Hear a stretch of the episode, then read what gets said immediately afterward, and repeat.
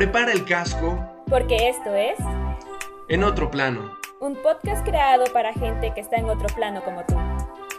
Donde podrás construirte y divertirte escuchando lo mejor del ambiente construido. Comenzamos. Hola, ¿qué tal? Sé bienvenido, bienvenida, bienvenide a este tu podcast favorito en otro plano, como siempre trayendo lo mejor relacionado en temas de ambiente construido. El día de hoy me están acompañando mi queridísimo Daud por aquí. ¿Cómo estás, Daud? Eh, muy bien, Aleli, muchas gracias aquí en este gran episodio, noviembre, ya cada vez más cerca del fin del semestre. Y no sé, ¿cómo están ustedes? ¿Qué tal? ¿Tú, Kevin? Hola, hola, mucho gusto en estar otra vez con ustedes, el trío favorito del podcast. Pues creo que hoy tenemos un tema muy, muy, muy interesante para nuestros radioescuchas. Así es, el día de hoy traemos un tema bastante interesante, sobre todo para cerrar este semestre, que ya dentro de unas cuantas semanas pues ya estaríamos teniendo por ahí nuestro... De hecho, este es nuestro último capítulo para quienes nos están escuchando. Es un gran dato interesante, ¿no? Por eso mismo traemos este tema tan, tan importante que si ya di bastantes vueltas, me encantaría que mejor Kevin nos dijera de qué se trata todo esto.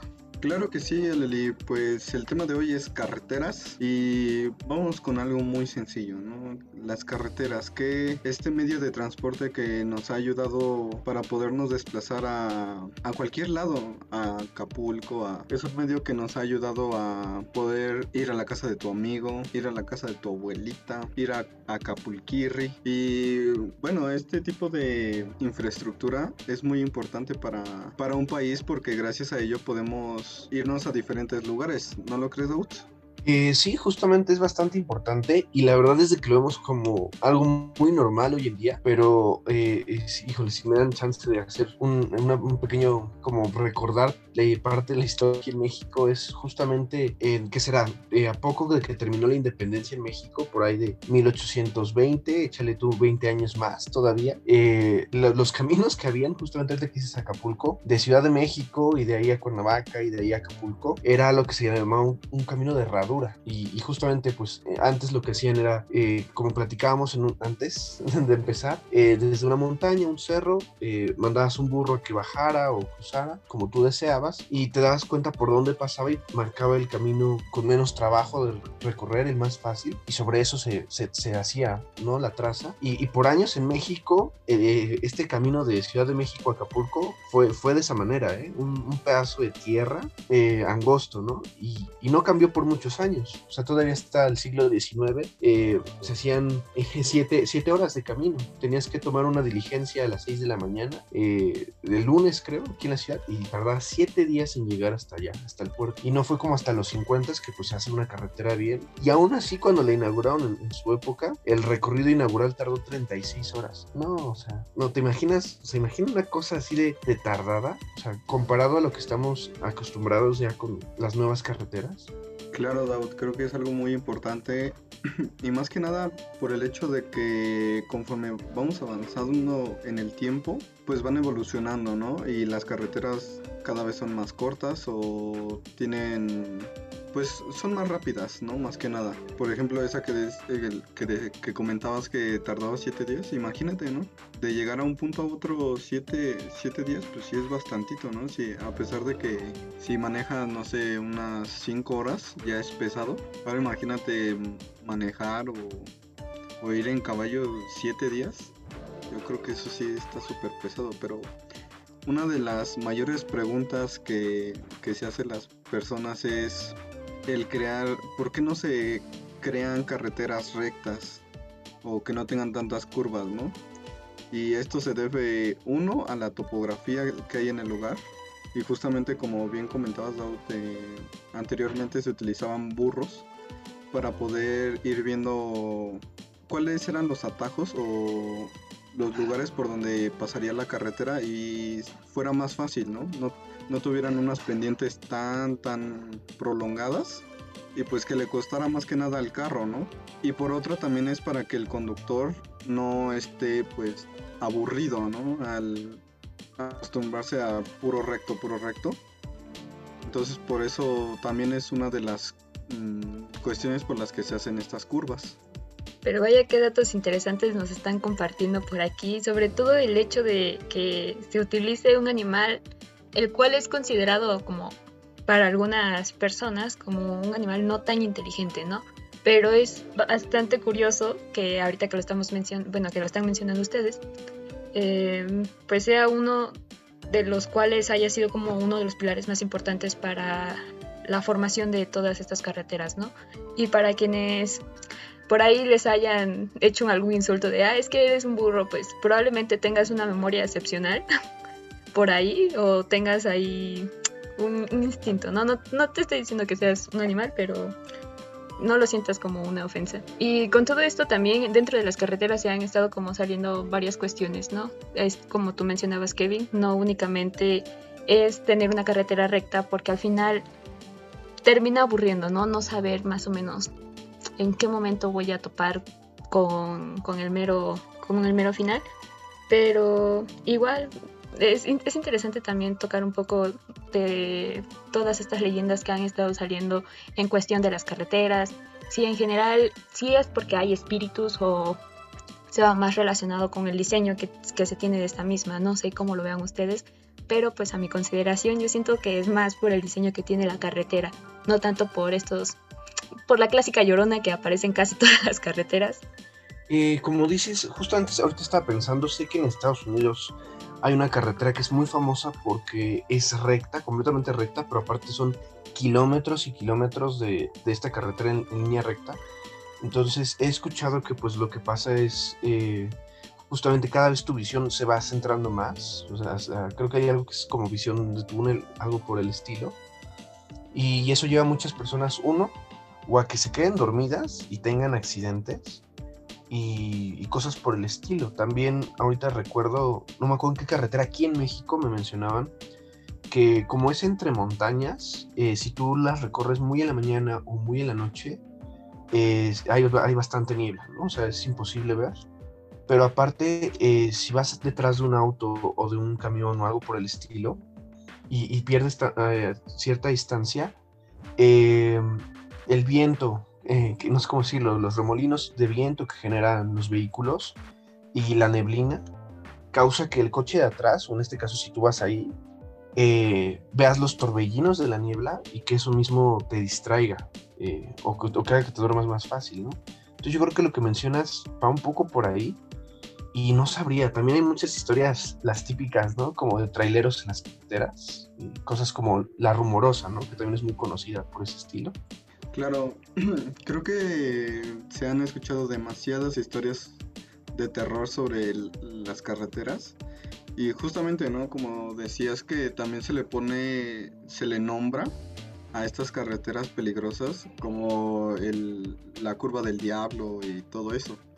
Entonces, yo creo que más que nada es por la topografía y por dónde va a cruzar la, la carretera, que a veces son lugares muy peligrosos o donde necesariamente tenías que ocurrir, ¿no? Por ejemplo, no sé si ustedes han visto videos sobre carreteras que literal están en una montaña y literal solo hay dos carriles, dos carriles y pegados a, a los límites de la montaña y es peligrosísimo que...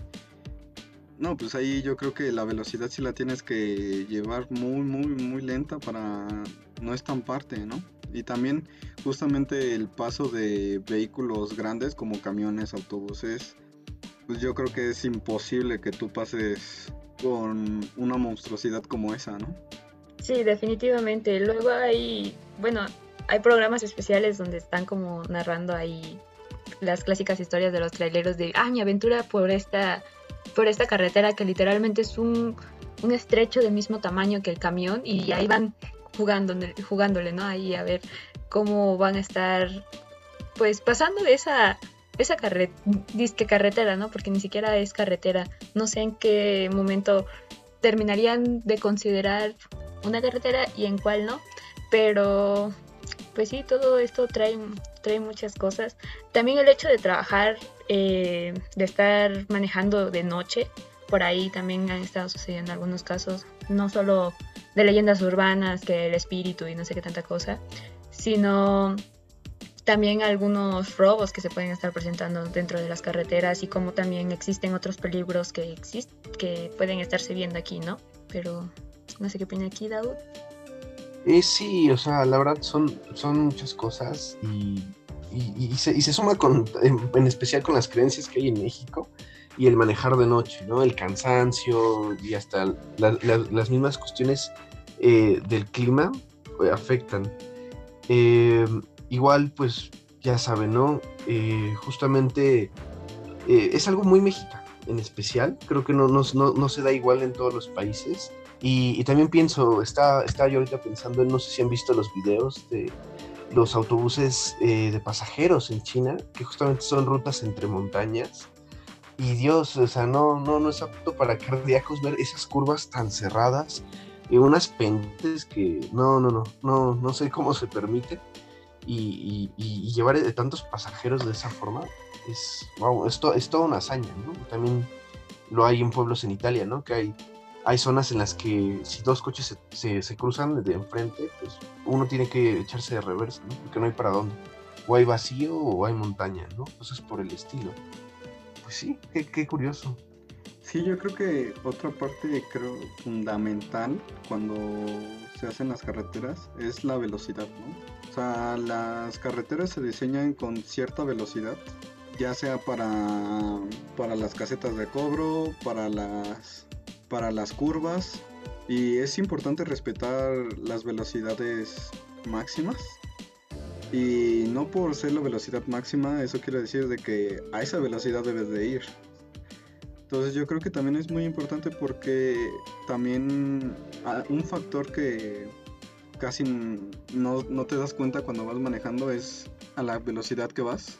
Y entre tú entre mayor velocidad estés, tu visión cada vez se va tu ángulo de visión se va disminuyendo conforme incrementas la velocidad. Entonces tú no puedes tú no puedes eh, ver los señalamientos cuando va a haber una curva y a veces por esto por estas acciones suelen tener accidentes las personas en las autopistas. Así es, por esto mismo la señalización está hecha para pues que tú la puedas ver hasta cierta cierta velocidad cuando tú vas manejando tu carro, tu tráiler o algo por el estilo.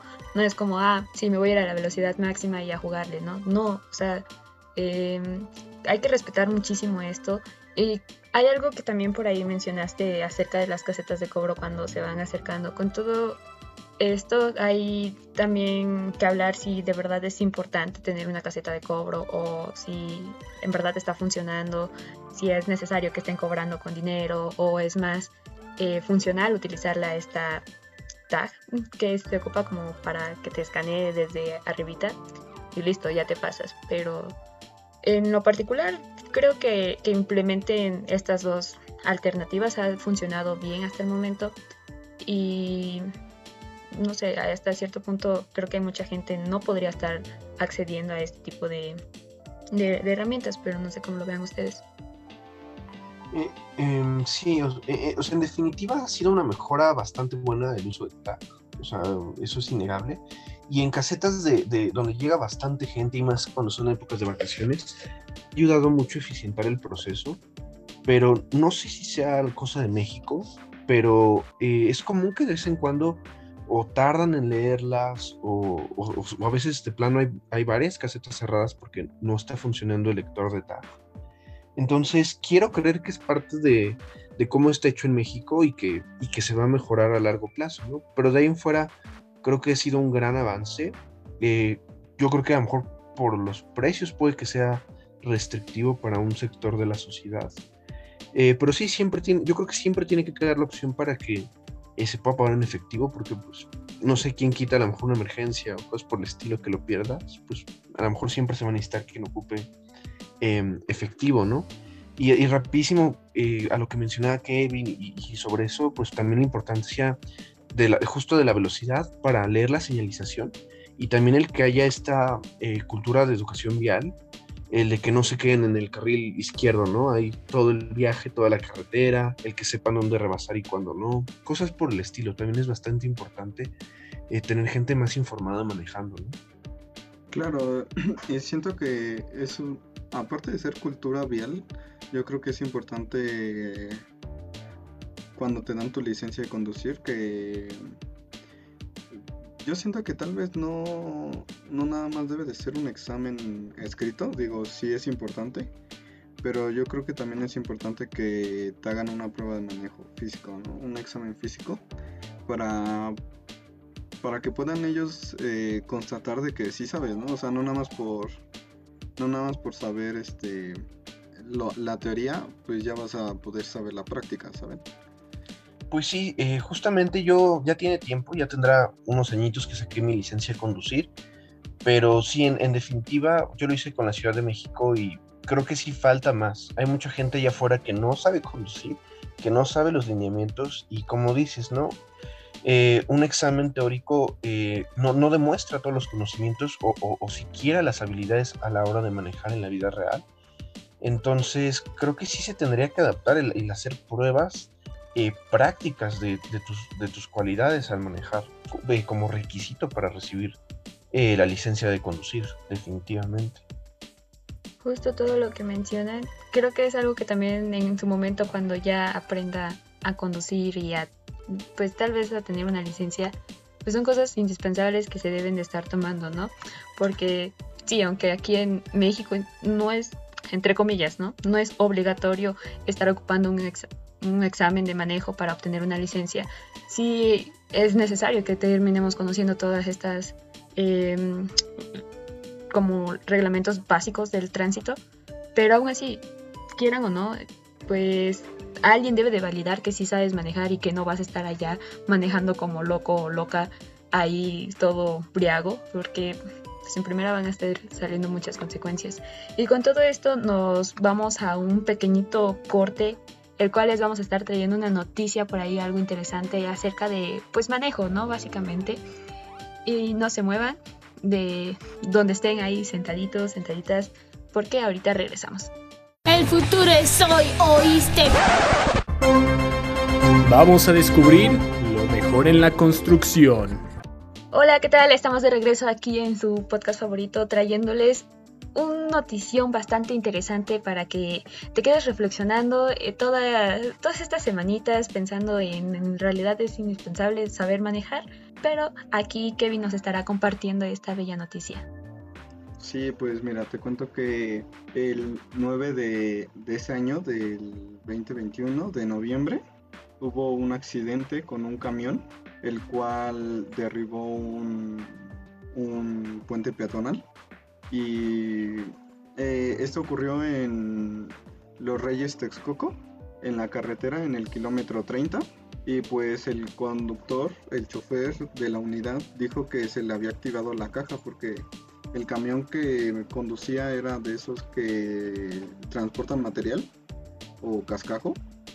Entonces se le se activó la caja y empezó a subir y iba a una velocidad muy alta que derribó por completo el, puente peatonal y lamentablemente hubo, hubo lesionados, los cuales fueron transportados al hospital.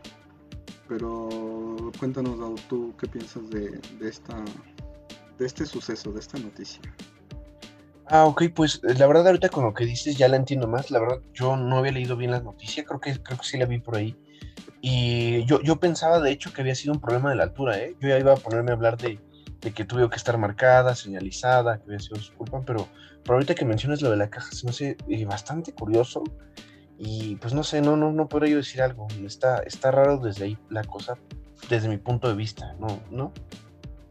Sí, justo, pero creo que relacionado a algo por ahí estuve leyendo también de, de la altura que tenía este puente, algunas personas de la misma zona comenzaron a denunciar que pues la infraestructura sí contaba con malas condiciones, algo parecido como lo que estuvo sucediendo con, lo de la línea 12. Eh, por varias cuestiones se comenzó a ver como un pequeño...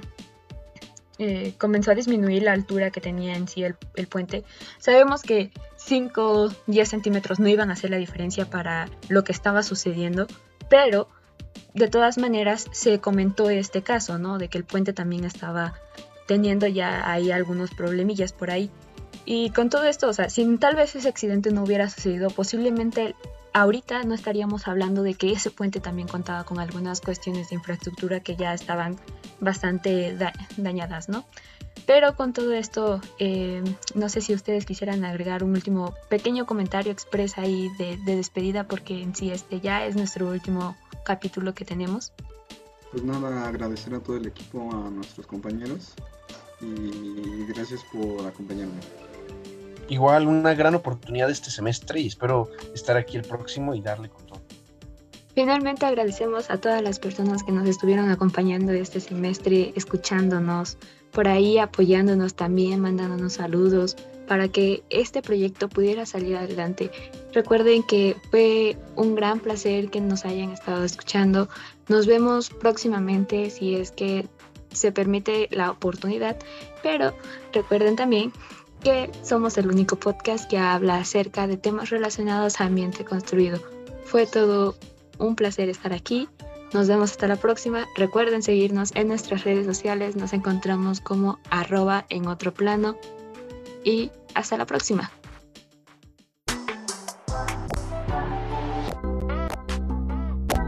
Pierdas los próximos episodios de En Otro Plano, trayendo lo mejor para destruir los cimientos de tu aburridez. Encuéntranos en Facebook e Instagram como arroba en otro plano, solo por frecuencias en.